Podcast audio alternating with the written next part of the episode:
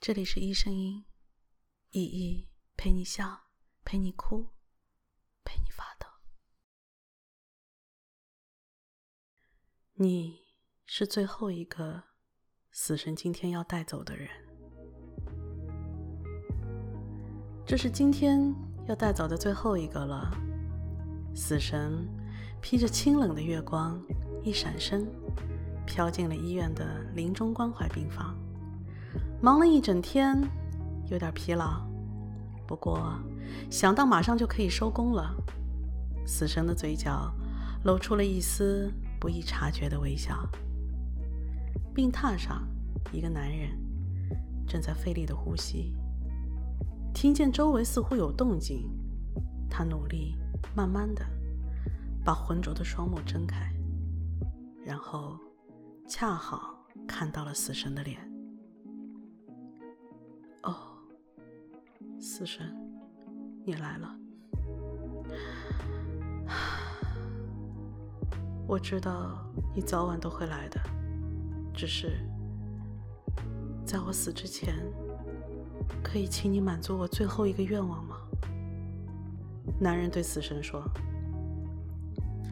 死神今天的心情不错。好吧，好吧，讲出你的愿望吧，因为。你是今天的最后一个，所以我不必赶时间，但还是希望你不要耽误我太多的功夫。我很忙的。谢谢，谢谢。我想，我想请你帮我把我的面具全部都摘下来。听了男人的话。死神有点不敢相信自己的耳朵。死神见过不少将死之人，临走之前连话都快说不出来，神智都开始已经有点不清醒了，却依然表示想要多戴上一副面具。从未见过有谁想要把自己戴上去的面具全部都摘下来的。你确定你是想要把你的面具都摘下来吗？从来没有人想要这么做的，死神说：“你可知道你不戴面具的后果是什么吗？”我知道，不过我不管了，我只想在告别人世之前做一回我自己。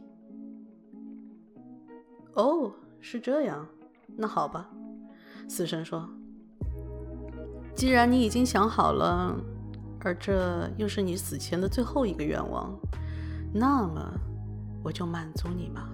只是希望摘下面具之后，你不要后悔。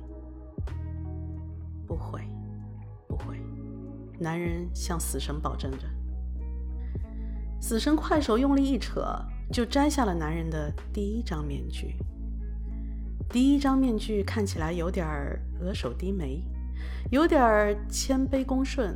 那是一张他上班时在公司里见到他上司时候戴的面具。面具之下还有面具。死神接着又替男人摘下了他第二张面具。第二张面具看起来有点傲慢无礼，有点尖酸刻薄。那是男人和他的下属们在一起的时候戴的面具。第三张面具是男人见他父亲的时候戴的。他原本见他的父亲是不戴面具的，可是不知道为什么，他的父亲对他总是不满意。有一天，无意之中，他在家中的一个角落里发现了一副面具，他拿起来看，觉得。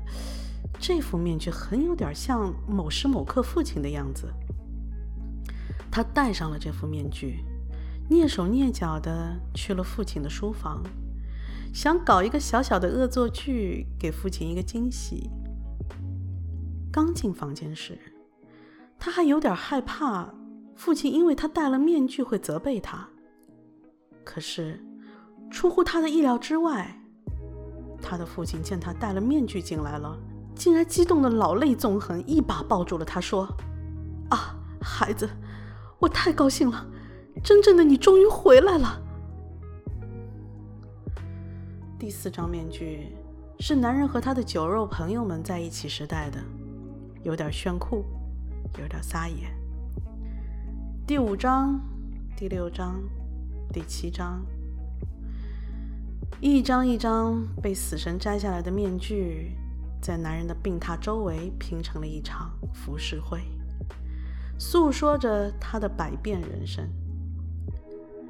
这个可恶的家伙戴了这么多的面具啊，累死我了！死神汗流浃背，觉得全身的骨头都快散架了。终于，在黎明时分。死神替男人摘下了最后一副面具。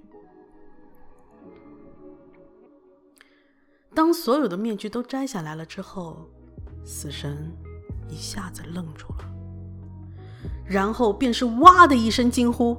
死神顿时吓得灵魂出窍，在大叫了一声之后夺门而逃。死神跑了，男人奇迹般的恢复了健康，可是。从此以后，这个世界上再也没有一个人认识他了。死神到底在摘下了面具之后，看到了怎样一副面孔呢？听完这个故事的每一个人，脑海中应该会联想到不同的画面吧？留言告诉依依，你觉得摘下了所有的面具之后，那……会是一个什么样的面孔呢？故事改编自韩一凡博主的微小说《男人重生的秘密》。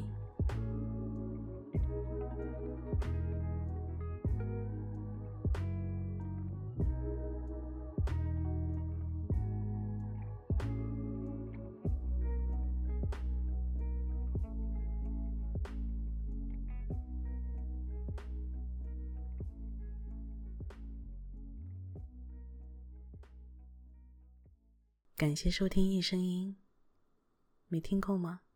那再继续吧。